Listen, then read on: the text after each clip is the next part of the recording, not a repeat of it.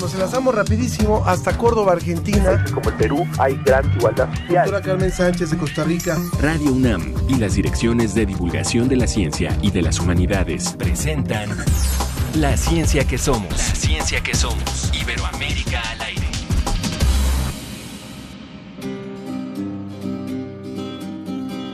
Que tiemble el Estado, los cielos, las calles, que tiemblen los jueces y los judiciales. Hoy a las mujeres quitan la calma, nos sembraron miedo, nos crecieron alas.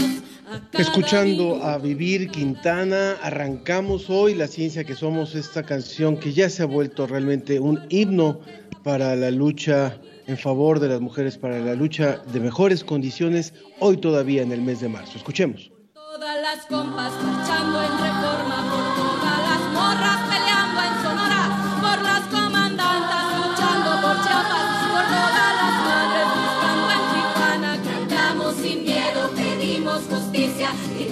por cada desaparecida. Que resuene fuerte, nos queremos vivas, que caiga con fuerza el feminicida. Yo todo lo Y a propósito de Vivir Quintana, bueno, hoy la tendremos aquí en el programa, hoy aquí en La Ciencia que Somos, va a ser un placer platicar con ella, así que los invitamos mucho a todos y a todas que estén hoy con nosotros hasta el final de La Ciencia que Somos.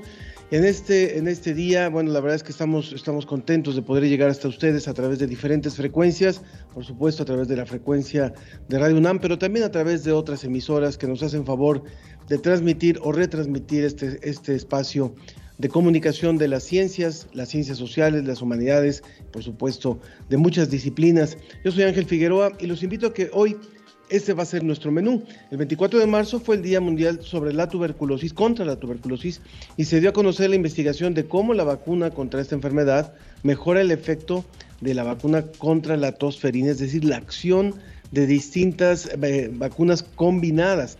Y hablando de vacunas, conozca los estudios que apuntan sobre la nula relación entre la vacuna de AstraZeneca y los coágulos. Esto se ha estado diciendo y bueno, no hay relación, así es que es mejor decidir informados. Los pueblos originarios durante la pandemia. ¿Cuál es su situación y qué soluciones existen? A veces nos fijamos más en las consecuencias en zonas urbanas y nos ha faltado ver qué está pasando con los pueblos originarios, así que tendremos a un especialista sobre este tema. Como siempre los invitamos a que participen con nosotros, ojalá que hoy tengamos muchos comentarios, muchas opiniones de parte de usted. En Facebook nos encuentra en La Ciencia que Somos, también a través de Facebook estamos transmitiendo en Facebook, Facebook Live, en Twitter también en arroba Ciencia que Somos y en el WhatsApp nos puede escribir directamente en el 55 54 06 57 62. Repito, 55 54 06 57 62. Estamos para escucharlo. Desde España, El informe de la Agencia Iberoamericana para la Difusión de la Ciencia y la Tecnología, DICIT. con José Pichel.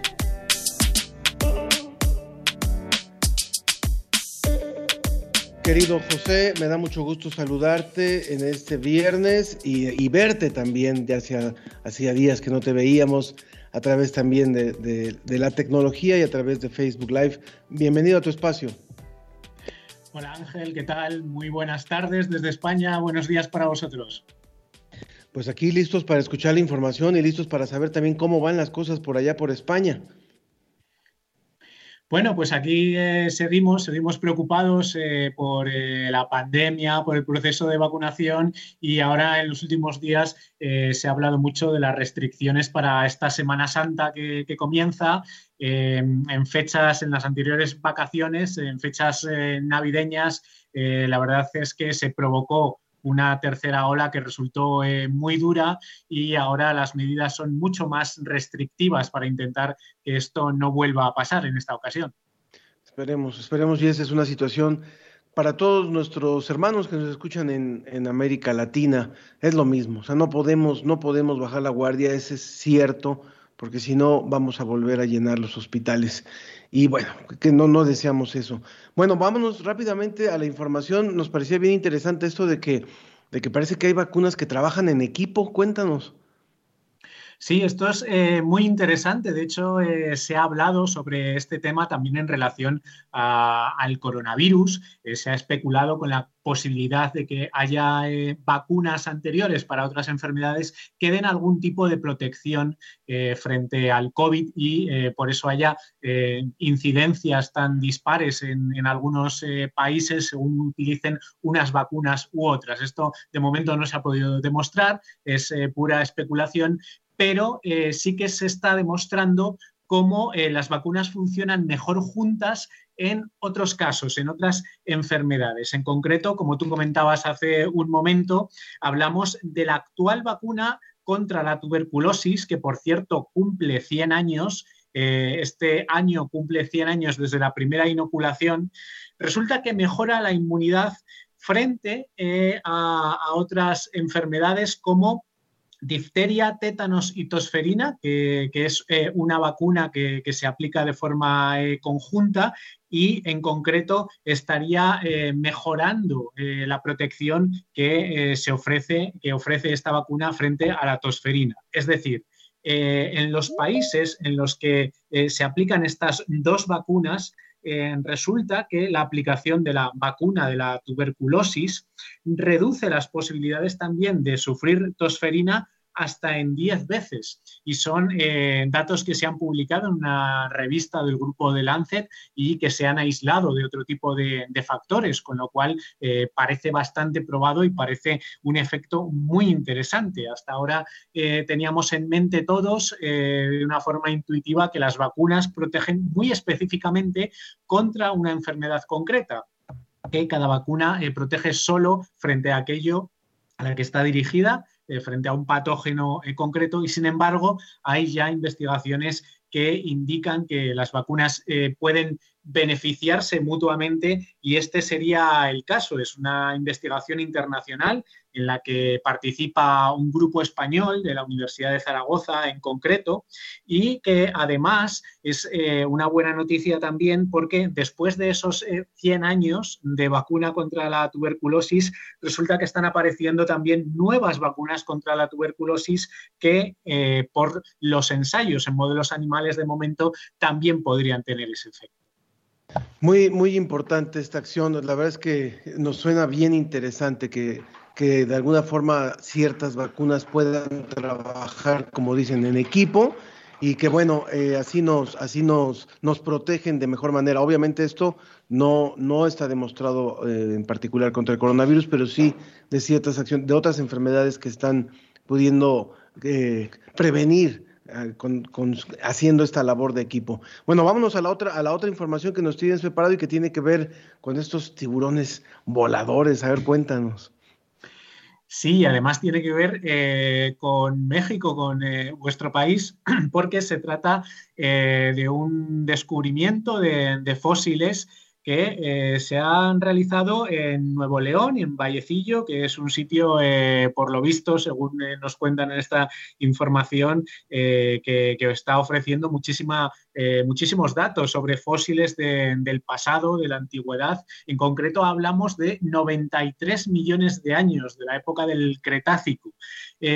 Habría en, la Tierra, en esas aguas que pertenecerían al Golfo de México en, aquel momento, aunque la Tierra ha cambiado eh, mucho y donde había mares, pues ya no los hay y viceversa. Bueno, pues en, aguas de lo que sería aquel eh, Golfo de México primitivo, existiría una especie que se extinguió, acabó por desaparecer como tantas otras. recordemos que eh, los dinosaurios desaparecieron hace 65 millones de años, estamos hablando ahora de 93 millones de años, es decir, eh, muchísimo antes y eh, se trataría de una especie de tiburón alado, una especie que sería una mezcla, mm, tendría rasgos combinados entre los actuales tiburones y las actuales rayas, para que nos entendamos. Es decir, una especie con cierto aspecto de, tiburón, pero que tendría aletas pectorales largas y delgadas que eh, vendrían a simular una especie de alas.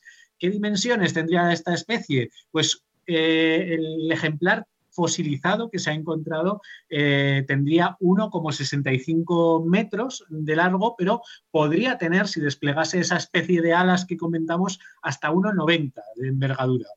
Además, eh, es curioso porque eh, los investigadores ven que, habría tenido una boca grande con dientes muy diminutos, dientes muy pequeños, y de ello deducen que se alimentaría de plancton fundamentalmente, y no hay muchas especies realmente de este tamaño que se alimenten de, plancton, así que sería también un rasgo muy curioso.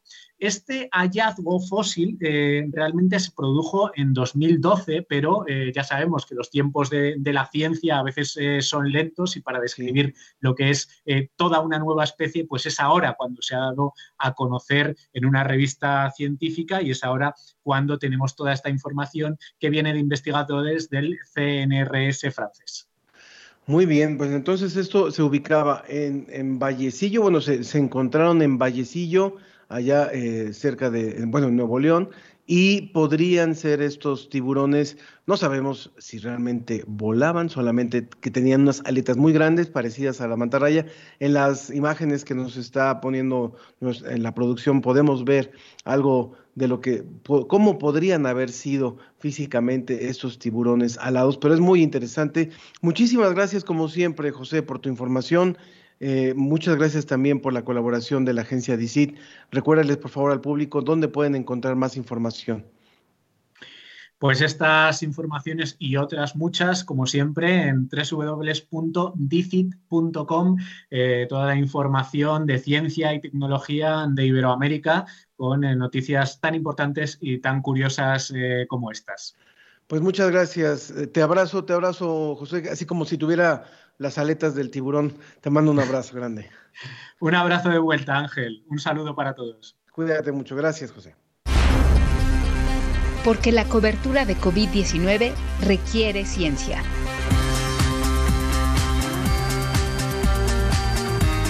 Con la Red Mexicana de Periodistas de Ciencia.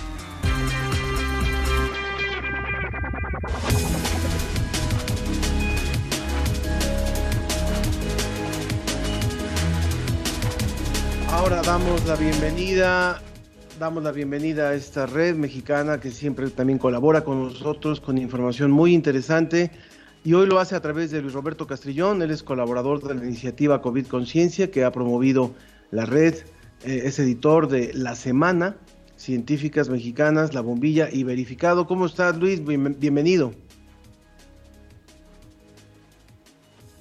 A ver si te podemos escuchar. Luis Roberto Castrillón. Hola Ángel, buenos días. Ahora sí te escuchamos, te escuchamos perfectamente y te vemos también.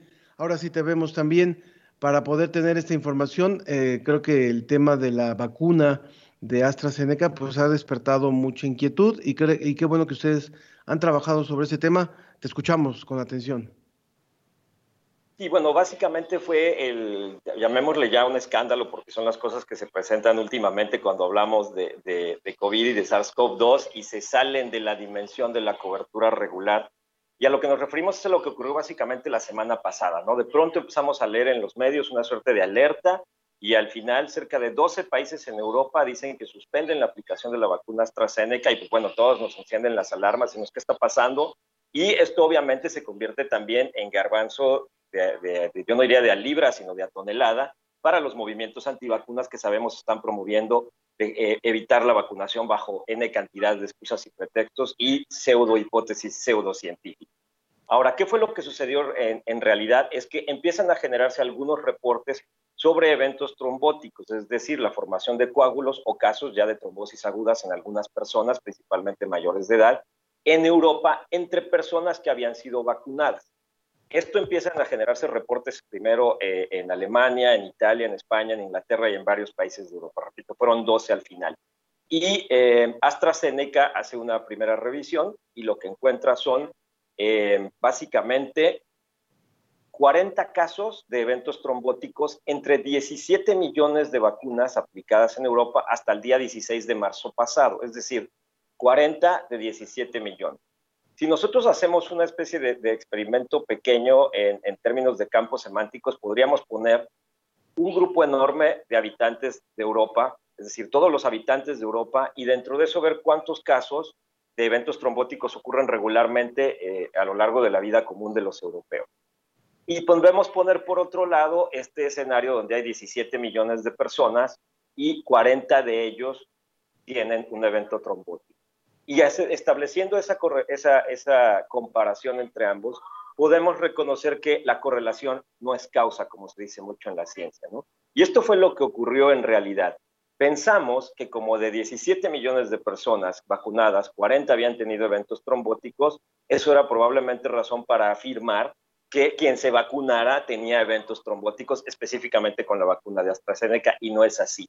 Esto yo lo planteo de la siguiente manera para hacerlo un poco más comprensible. Es como si tuviéramos 40 mil personas que fallecen en accidentes vehiculares en un año en México. La cifra la estoy dando este, inventada, ¿no? Y de esas 40 mil personas descubrimos que 100 comieron panqué con nueces antes de su accidente vehicular. Y entonces extrapolamos y decimos comer panque con nueces es una de las causas de fallecer por accidentes vehiculares en México, cuando no sería así. Así sería, así sería justamente quererle atribuir a, la vacuna estas consecuencias. Sería interesante ir escuchando, el, preparar un material, ¿verdad, Luis? Para, para poder escuchar. ¿Te parece que lo... toda la explicación completa.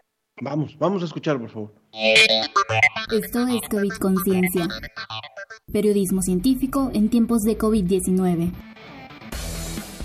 A la fecha, no existe evidencia de que la vacuna contra la COVID-19 desarrollada por AstraZeneca Oxford sea causa directa de la formación de coágulos sanguíneos o trombosis en personas a quienes se les aplica.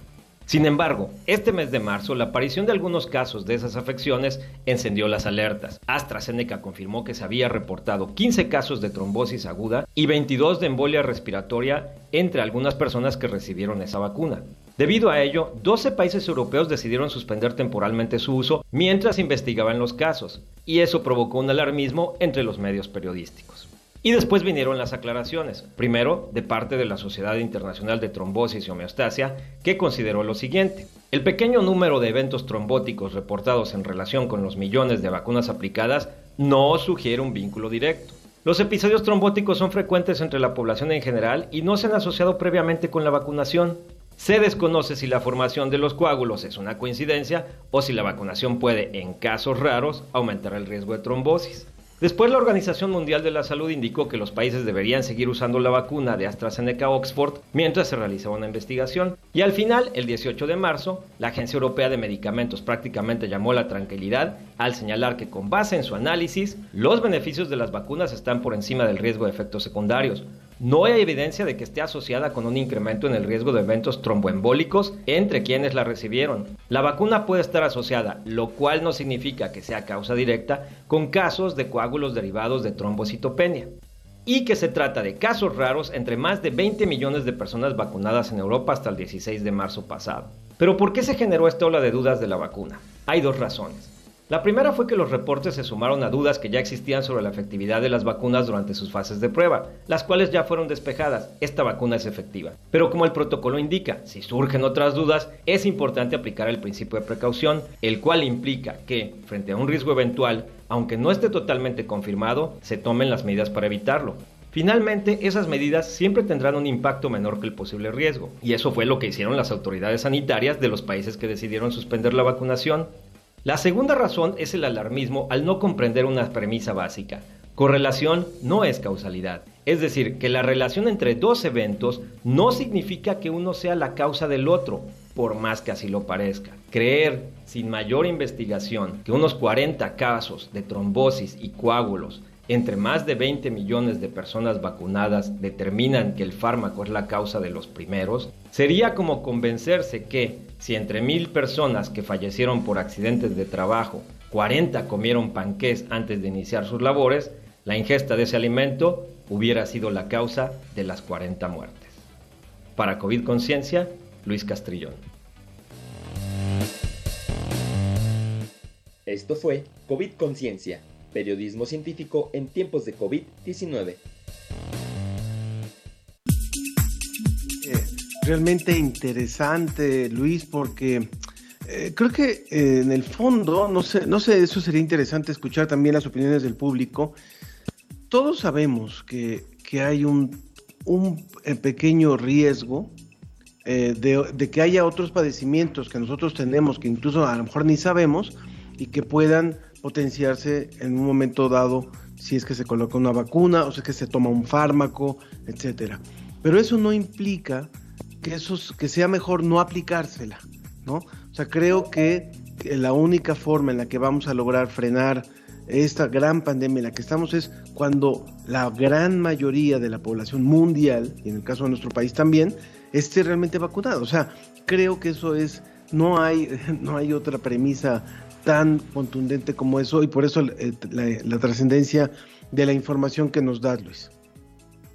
Sí, en eso coincido totalmente, ¿no? Y, no es que lo digas tú, Ángel, o lo diga yo, sino es lo que están diciendo los especialistas y los investigadores. Necesitamos alcanzar la tan famosa que antes ni siquiera entendíamos de qué hablábamos cuando se hablaba de inmunidad de rebaño o inmunidad de grupo. Y es, es como, no sé si, si, si pudiera parecer exagerada mi afirmación, pero yo así la sostengo.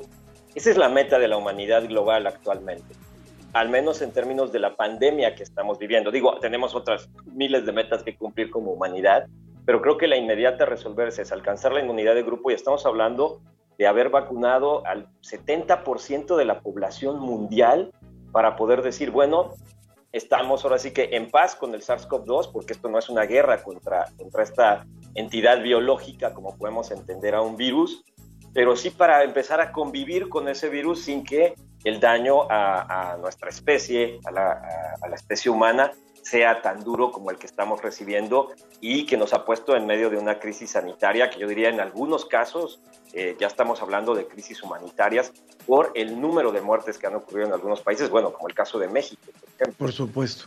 Pues te agradezco muchísimo, Luis, y a través tuyo a la Red Mexicana de Periodistas de Ciencia por esta colaboración que incluso nos va a dar nos va a dar pie al siguiente tema que vamos a tratar hoy, que tiene que ver lo que decías ahora justamente, qué ha pasado con los pueblos originarios durante la pandemia. Ahora lo vamos a conversar también. Muchas gracias, Luis. Gracias a ustedes y un saludo a todo el auditorio. Muchas gracias, Luis Roberto Castrillón, colaborador de la iniciativa COVID Conciencia de la Red Mexicana de Periodistas de Ciencia. Gracias, muchas gracias. Lo que yo veo en la pandemia es que a veces me aburren mis clases y extraño a mis amigos. Lo que yo veo de esta pandemia es que estoy más tiempo con mi familia. Lo que yo veo en esta pandemia es que podemos abrazarnos también con palabras. Participa en el concurso. Lo que yo veo en la pandemia de humanidad es comunidad. Tienes hasta el 5 de abril para mandar tu trabajo. Para más información, visita humanidades.unam.mx. Humanidad es escuchar a los niños. Conectados con Iberoamérica. Conectados con Iberoamérica.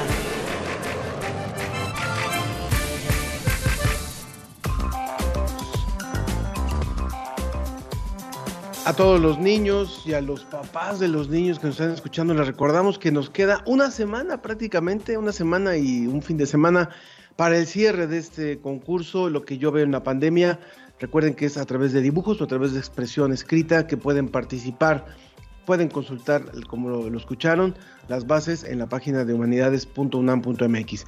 Bueno, pues ahora estamos ya conectados con Iberoamérica y por eso nos da muchísimo gusto darle la bienvenida al doctor Fernando Neira. Él es doctor en estudios de población por el Colegio de México y es investigador del CIALC, que es el, el Centro de Investigaciones de América Latina y el Caribe, es catedrático en el posgrado de estudios latinoamericanos de la UNAM. Doctor Fernando, gracias por estar con nosotros y por participar con nosotros hoy aquí en La Ciencia que Somos. Eh, gracias a ti por la invitación al programa y, a todos los que nos ven y nos escuchan. Muchas gracias. Siendo doctor, si, nos podemos hablar de tú, si, si te parece. Claro que sí. Muchas gracias. Tú estás especializado en temas de migración, en remesas, en proyectos productivos, en población y en desarrollo en América Latina. Y eso nos permite muy bien poderle entrar al tema de cómo han, cómo han vivido estos pueblos originarios eh, la pandemia que hace un año está azotando al mundo. A veces hablamos de la pandemia y pensamos en las grandes ciudades, hablamos, eh, imaginamos los cubrebocas, imaginamos el gran eh, transporte público, pero no nos acordamos de las, de las regiones más apartadas y de las zonas donde están justamente estos pueblos cómo lo han pasado eh, de, acuerdo a lo que ustedes han investigado. ¿Cuál es la situación en la que están? Bueno, mira, creo que estamos ante un panorama muy preocupante. Lo primero que habría que señalar es que estamos hablando de que en América Latina viven alrededor de 58 millones de personas pertenecientes a 800 pueblos indígenas, ¿sí? Lo cual más o menos representa el 9.8 de la población regional. Estamos entonces ante un grupo poblacional muy importante eh, proporcionalmente y eh, obviamente por lo que implica su riqueza eh, cultural. ¿Qué, ¿En qué situación estamos? lo primero que también debemos considerar es que los pueblos originarios históricamente han, estado, han sido agraviados de muchas formas, ¿no? han sido excluidos, han sido negados sus derechos eh, digamos que más recientemente eh, lo que nosotros estamos observando es la presencia de actividades extractivas. Eh, las minerías se han convertido en un flagelo que han azotado a los territorios indígenas, deteriorando no solo la, la, parte ambiental, sino obligándolos a desplazarse de sus lugares de origen. Esto es un problema muy grave que, que tenemos en toda la región latinoamericana. A eso hay que sumarle los conflictos territoriales y todo lo que tiene que ver con las crisis ambientales, derivado precisamente de estas prácticas, de la presencia de actores como los terratenientes que interesados en poseer tierras para actividades como la ganadería o simple por el simple hecho de tener tierras para lujo personal, han comenzado a ser un, un, elemento de grave deterioro en términos de propiedad indígena y en términos de impacto ambiental a eso hay que sumarle otro factor que ha sido supremamente nocivo, que tiene que ver con el tema de la violencia de agentes estatales y privados. Fenómenos como el narcotráfico, como el paramilitarismo en el caso colombiano, la guerrilla, eh, todos estos fenómenos, obviamente, donde más impacta son en los territorios de los pueblos originarios, porque ahí se concentran eh, precisamente terrenos fértiles para, en algunos casos, usarlos a para el tema de cultivos ilícitos. Entonces, eh, a ese panorama ya de por sí complicado, hay que eh, señalar pues que históricamente eh, ha habido un no reconocimiento y protección a estas culturas. Esa idea de modernidad que nos vendió la globalización y que nos han vendido sobre todo todo este, este modelo del sistema capitalista que niega las prácticas tradicionales, las prácticas culturales, porque son la antítesis a esa idea de, modernidad donde el, esquema, el sustento de eso tiene que ver con el consumismo. Entonces, todos estos elementos, si los juntamos, lo que eh, nos hacen es que nos dan un panorama muy preocupante.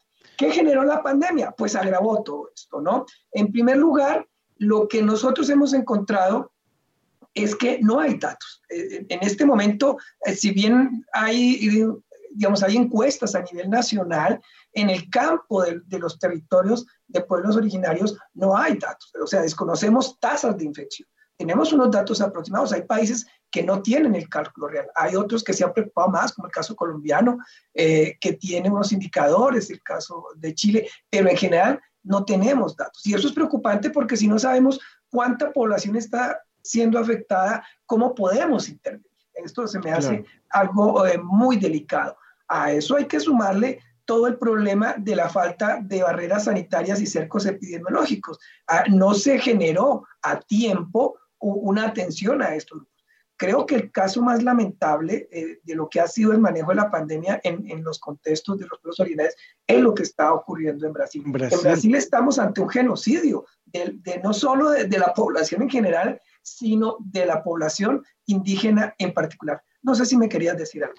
No, yo coincido completamente con lo que nos está contando. Eh, estamos hablando eh, afortunadamente con el doctor Fernando Neira del, Centro de Investigaciones de América Latina y el Caribe de la UNAM sobre esto, sobre lo que está pasando con los pueblos originarios.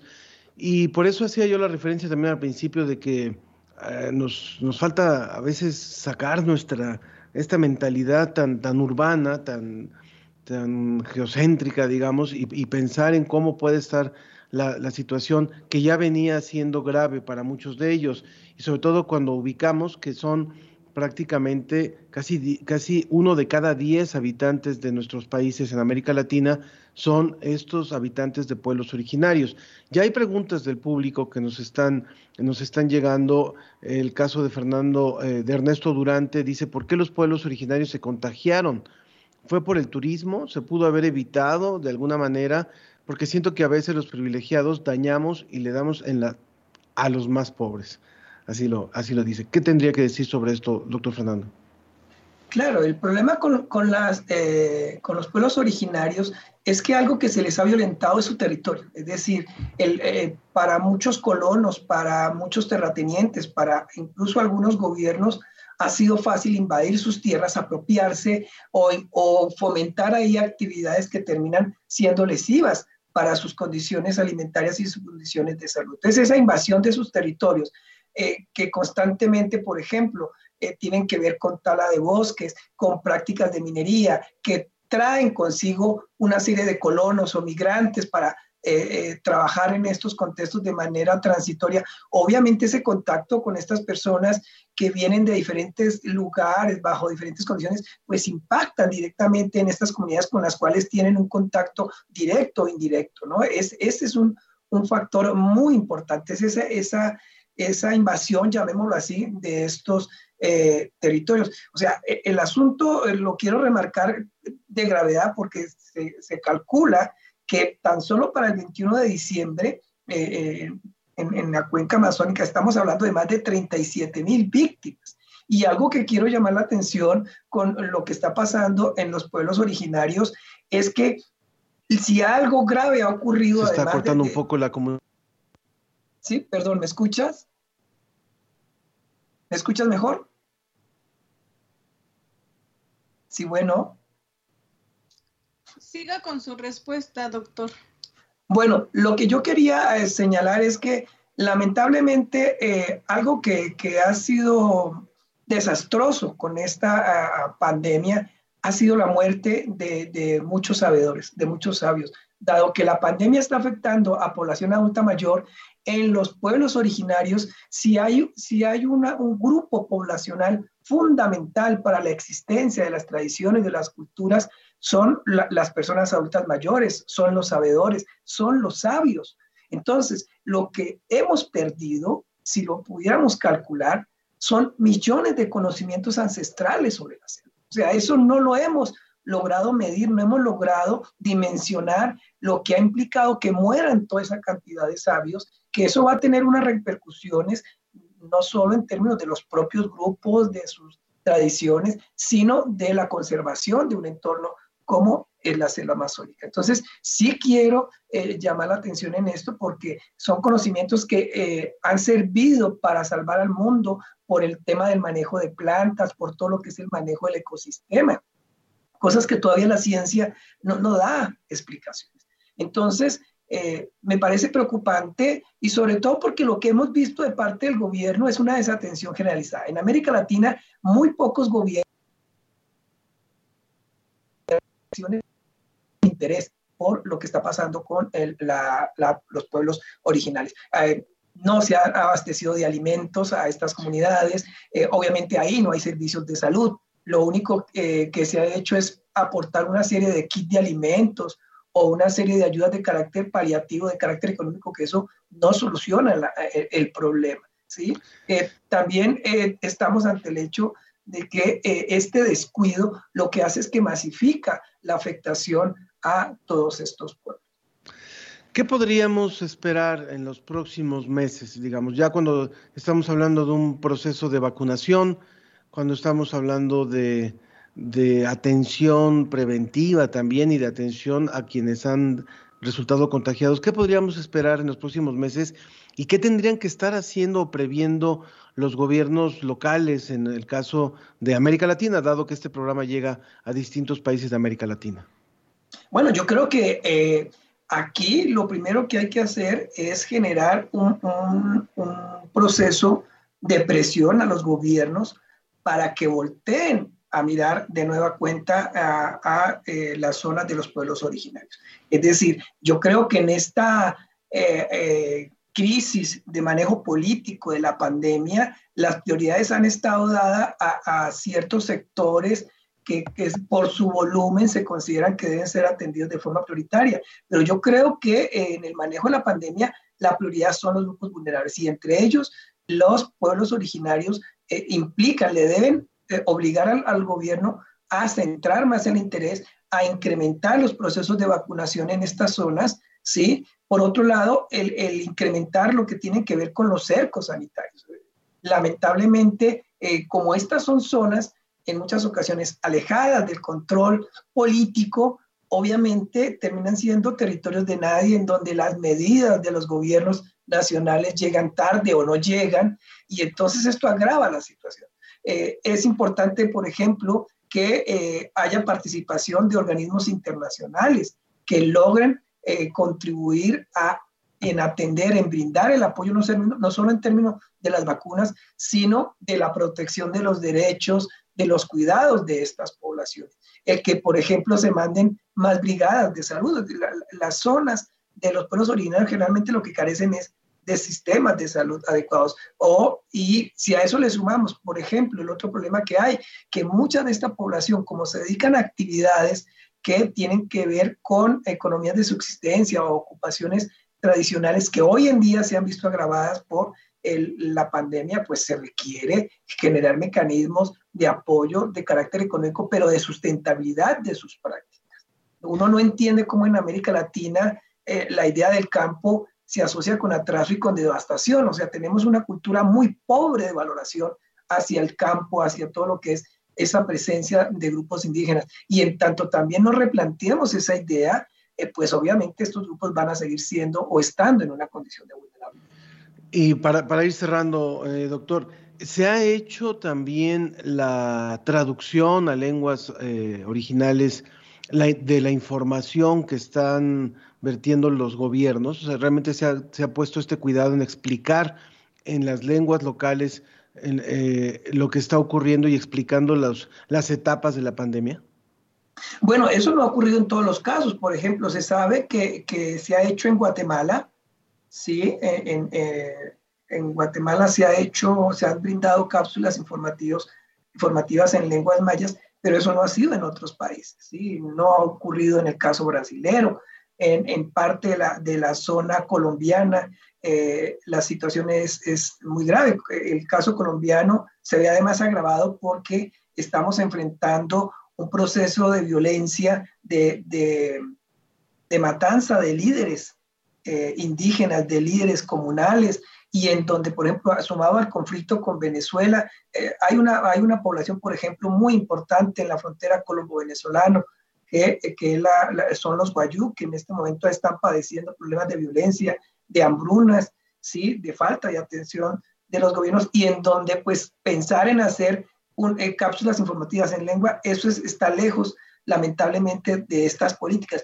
Ahí es donde está parte de eso que yo digo, no, no hay una conciencia de, eh, de valoración hacia estos pueblos y de hablarles en su propia lengua. Se, se les pide más bien que ellos se adapten a la información que se le da a todo el mundo, lo cual ya les coloca en una desventaja porque hay muchas personas que no hablan el español o no hablan las lenguas propias de, de cada uno de los países. Y entonces mucha información se pierde, mucho lo que tiene que ver con cuidados, con el tema de protección, pues obviamente no llegan rápida, de forma rápida y expedita como se, se necesita. Entonces, este es un tema que, lamentablemente está ahí como una deficiencia de los estados.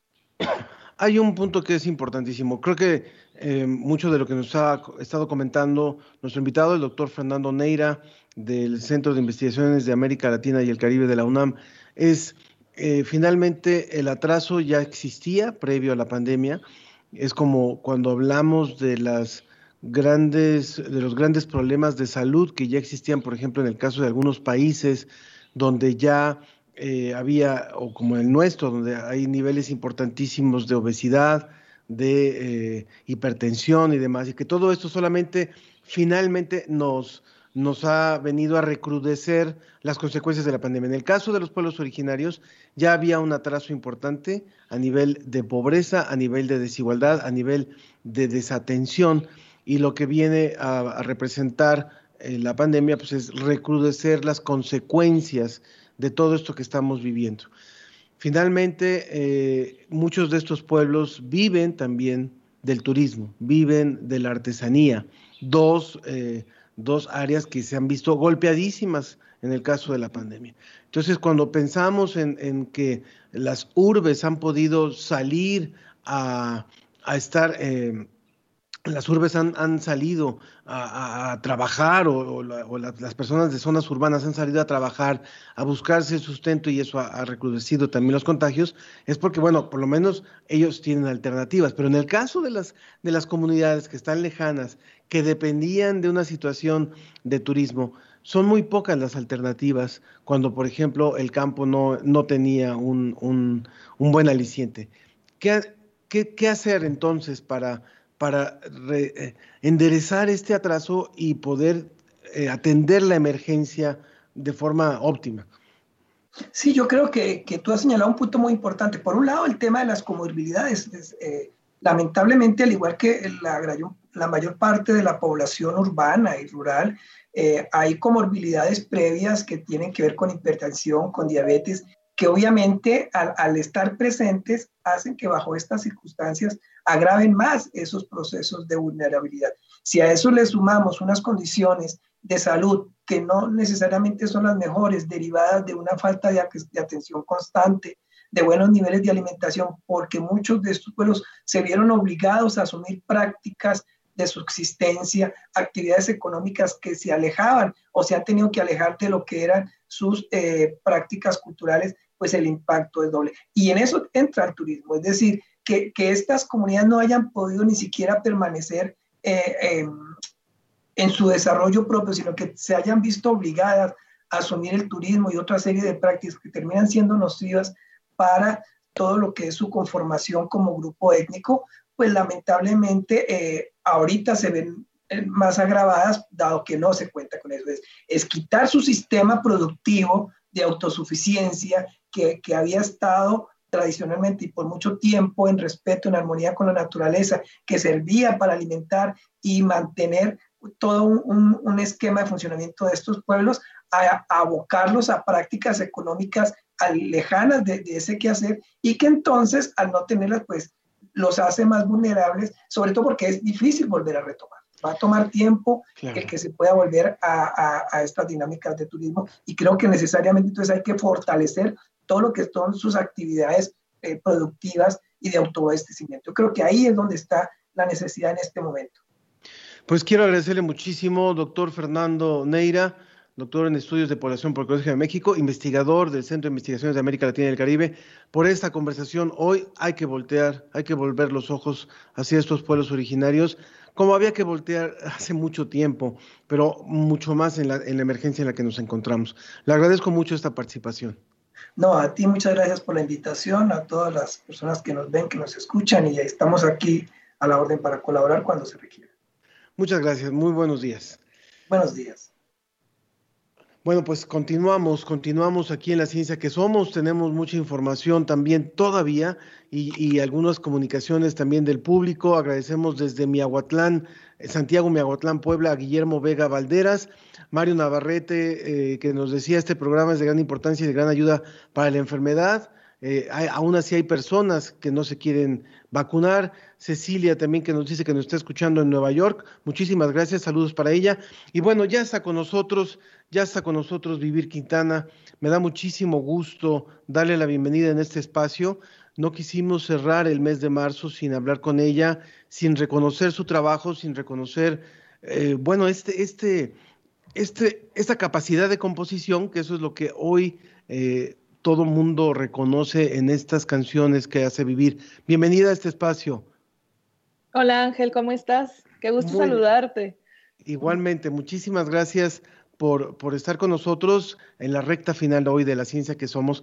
Y bueno, eh, yo quisiera preguntarte eh, qué ha representado, cómo interpretas el fenómeno de esta canción. Eh, obviamente, algunos ya conocemos por ahí la historia de cómo, cómo fue que surgió la petición de hacerla, pero pero tal vez no te esperabas todo lo que ha pasado después. Entonces, ¿cómo lo interpretas? Pues fíjate Ángel que tengo unos sentimientos, eh, siempre lo digo, que son como sentimientos encontrados, porque pues como música independiente, yo he trabajado muchos años eh, tocando puertas, tocando en muchos sitios, ¿no? Estando como muy cerca de la gente. Sin embargo, pues la independencia, ¿no? Cuando no estás respaldada por una industria como una disquera o como algo más eh, fuerte que te proyecta tanto hacia afuera, pues tu crecimiento es, es, más eh, lento, ¿no? Por así decirlo. Entonces, cuando surge esta oportunidad de, tocar en el Zócalo con Mon Laferte y de compartir con el Palomar, pues fue una fue un regalo muy bello, ¿no? El, poder hacerlo y el poder recibir como esa, esa petición y, deja tú recibirla, o sea, sino que, como responder con, con responsabilidad y con mucho amor a, esta, a este llamado y hacer esta canción. Y efectivamente no me esperaba como esta, esta magnitud que alcanza la canción, sin embargo lo entiendo perfecto y que sé que es porque tenemos un problema muy fuerte y muy grave, que es el feminicidio y la violencia de género, ¿no? Entonces, mis sentimientos encontrados son, ¿por qué? Porque digo, ay, qué, bueno que mi música está llegando a muchos oídos y que se está sabiendo lo que estoy haciendo, por así decirlo. Sin embargo, por otro lado, existe como ese, ese sabor amargo de decir, claro, pero es porque pues nos conecta realmente a todas y a todos este dolor tan fuerte que es la violencia, ¿no? Claro, claro que sí. Y, esto, bueno, abrió una ventana, es, eh, como tú lo dices, es, es, una lástima que la situación en la que estamos y la situación en la que se encuentran muchas mujeres en nuestro país y en América Latina hayan hecho que esto se convirtiera en un himno. Ojalá no hubiera sido por esto. Pero finalmente se abrió una ventana y ahora yo creo que eh, se vuelve una forma de expresión y estarás pensando en otros temas también. Bueno, ya has hecho otros temas, pero estarás pensando en algunos otros que, que aprovechen ahora la voz y el, y el micrófono que tienes y, el, y la audiencia que tienes, ¿no? ¿Sobre qué, ¿Sobre qué estás trabajando y sobre qué quieres hablar? ¿Sobre pues qué quieres cantar? Yo estoy haciendo un proyecto, bueno, acabo de terminar un proyecto que me gusta mucho, que es de corridos mexicanos pero es la historia de 10 compañeras mujeres que han sido privadas de su libertad física por haberse defendido de su agresor. ¿no? Entonces eso me parece sumamente importante como hablar también de estas otras voces que tal vez no están en la calle ni están como metidas en la sociedad, por así decirlo, sino que están en centros de readaptación social o centros de reinserción. Entonces, eh, quiero, quiero hablar de ellas, ¿no? Ya tengo casi tres años trabajando con mujeres privadas de su libertad física. Y ahora pues, qué mejor que aprovechar como toda esta visibilidad para seguir hablando de, del tema de la violencia sistematizada, ¿no? Que existe muchísimo aquí en nuestro país. Y entonces quiero hablar de el papel de la mujer dentro del corrido mexicano, pero ya no como como estas mujeres eh, que van atrás del sargento, ¿no? O como estas adelitas que van esperando la orden de, del general para ver a dónde se mueven, o de estas mujeres cosificadas, o de estas mujeres que, que han sido violentadas dentro de las canciones, porque tú sabes que el corrido mexicano está impregnado de eso, ¿no? Entonces, quiero hablar de las mujeres como protagonistas de sus propias historias ¿no? Contadas en primera persona y en el género del corrido. Entonces espero también pronto llevarlo por ahí, porque ya tengo las canciones y todo, pero pues tú sabes que hacer un disco o un álbum es pues es toda otra labor titánica. Entonces eh, lo voy a hacer y por otro lado voy a seguir eh, grabando, ya estoy empezando como a, a grabar mis canciones, eh, como esas canciones de amor y desamor que, que también tenemos que hacer y tenemos que hablar. Sin embargo, desde otra óptica, Ángel, porque creo que ya, ya este amor romántico, tanto disfrazado de violencia, pues a mí al menos ya me cansó y sé que a muchas compañeras y a muchos compañeros también. Entonces, pues si tenemos oportunidad de voz, los artistas, pues hay que usarla, ¿no? Entonces, hay que, hay que ver de, de esa manera ahora. Aprovechando el último minutito que tenemos para conversar contigo, Vivir Quintana, ahora que hablábamos de este boom, de este fenómeno que ha resultado y donde también tú te has sorprendido, ¿cuál ha sido la expresión, el testimonio que más te ha impactado con las mujeres que han escuchado tu canción, que han hecho suya tu canción? Pues hace poco me mandaron un mensaje, me mandan muchísimos mensajes y eso lo atesoro muchísimo. Y, por ejemplo, mi muro de YouTube se ha convertido como en una, en una pared de denuncia y eso me parece maravilloso porque pues es como hacer un llamado a, contar nuestras violencias, ¿no? Y uno de los mensajes que me ha así me ha hecho sentir como mucho amor y mucho agradecimiento es de una chica que me mandó un mensaje donde me decía que gracias a Canción Sin Miedo había agarrado el valor para dejar a su abusador y, y sobre todo denunciarlo, ¿no? Entonces estaba muy contenta porque eh, anteriormente había tenido ella un, embarazo, el tipo la golpeó muchísimo, la familia como que lo protegió, su familia de él, y entonces perdió al bebé por esta violencia. Años, eh, meses más tarde se, se, vuelve a embarazar y entonces sale Canción Sin Miedo y ella agarra el valor para dejar a, su abusador, lo denuncia y ahora, gracias a, a, la canción, la familia ya no lo, ya no lo protegió, ¿no? La protegió ahora a ella y dijeron, bueno, pues será nuestro hijo y todo, pero te protegemos a ti y a tu bebé. Y entonces eh, nació niña, eh, la, bebé, y le puso vivir a su cena, imagínate. Sí. Pues qué, qué, qué excelente, qué, qué, buena forma de cerrar esta conversación. Ojalá que tengamos oportunidad de, volver a, conversar. Cuando tengas alguna este nuevo lanzamiento de este de lo de los corridos, cuenta con, nosotros para poder también darlos a conocer. Y la verdad es que lo que más te reconozco en, tu, en, tu, en tu estilo de composición es la fuerza. Tienes una fuerza tremenda, una fuerza enorme para transmitir y para hacer eh, de otros eh, la voz, tomar la voz de otros y poderla, poderla convertir en música. Muchísimas gracias. muchas gracias a ti, muchas gracias a ti y a tu espacio y espero vernos muy pronto. Claro que sí, muchísimas gracias, Vivir Hasta luego.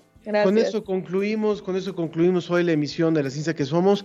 Agradezco también a Lorena Ramos que nos dice en Facebook excelente información. Y bueno, a todos los que se han ido comunicando, ha sido un placer eh, eh, esta, hacer esta emisión, en, por supuesto, en colaboración con todo el equipo del Departamento de Radio de Divulgación de la Ciencia, con el equipo de información de divulgación de las humanidades, con el área de redes sociales, con el área de producción, con el área de con Radio UNAM también, por supuesto, y con Microsoft también que nos apoya. A todos muchas gracias. Que tengan un excelente fin de semana. Síganse cuidando mucho y si ya tienen oportunidad de vacunarse, por favor, háganlo. Que estén muy bien.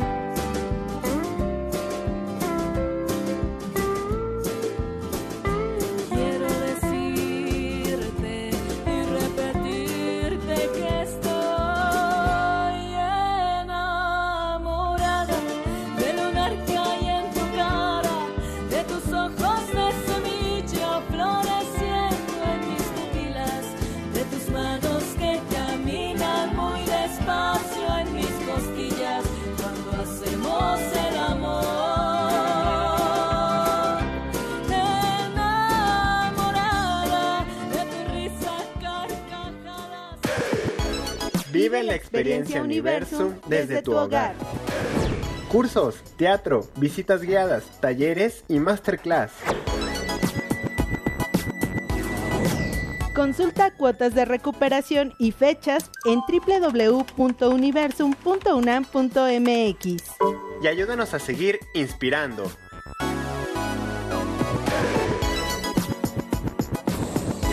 Juntos por Universum. Esto fue La Ciencia que Somos. Iberoamérica al aire. Los esperamos el próximo viernes. La Ciencia que Somos. la Ciencia que Somos. Una coproducción de Radio UNAM y las direcciones de divulgación de la ciencia y de las humanidades.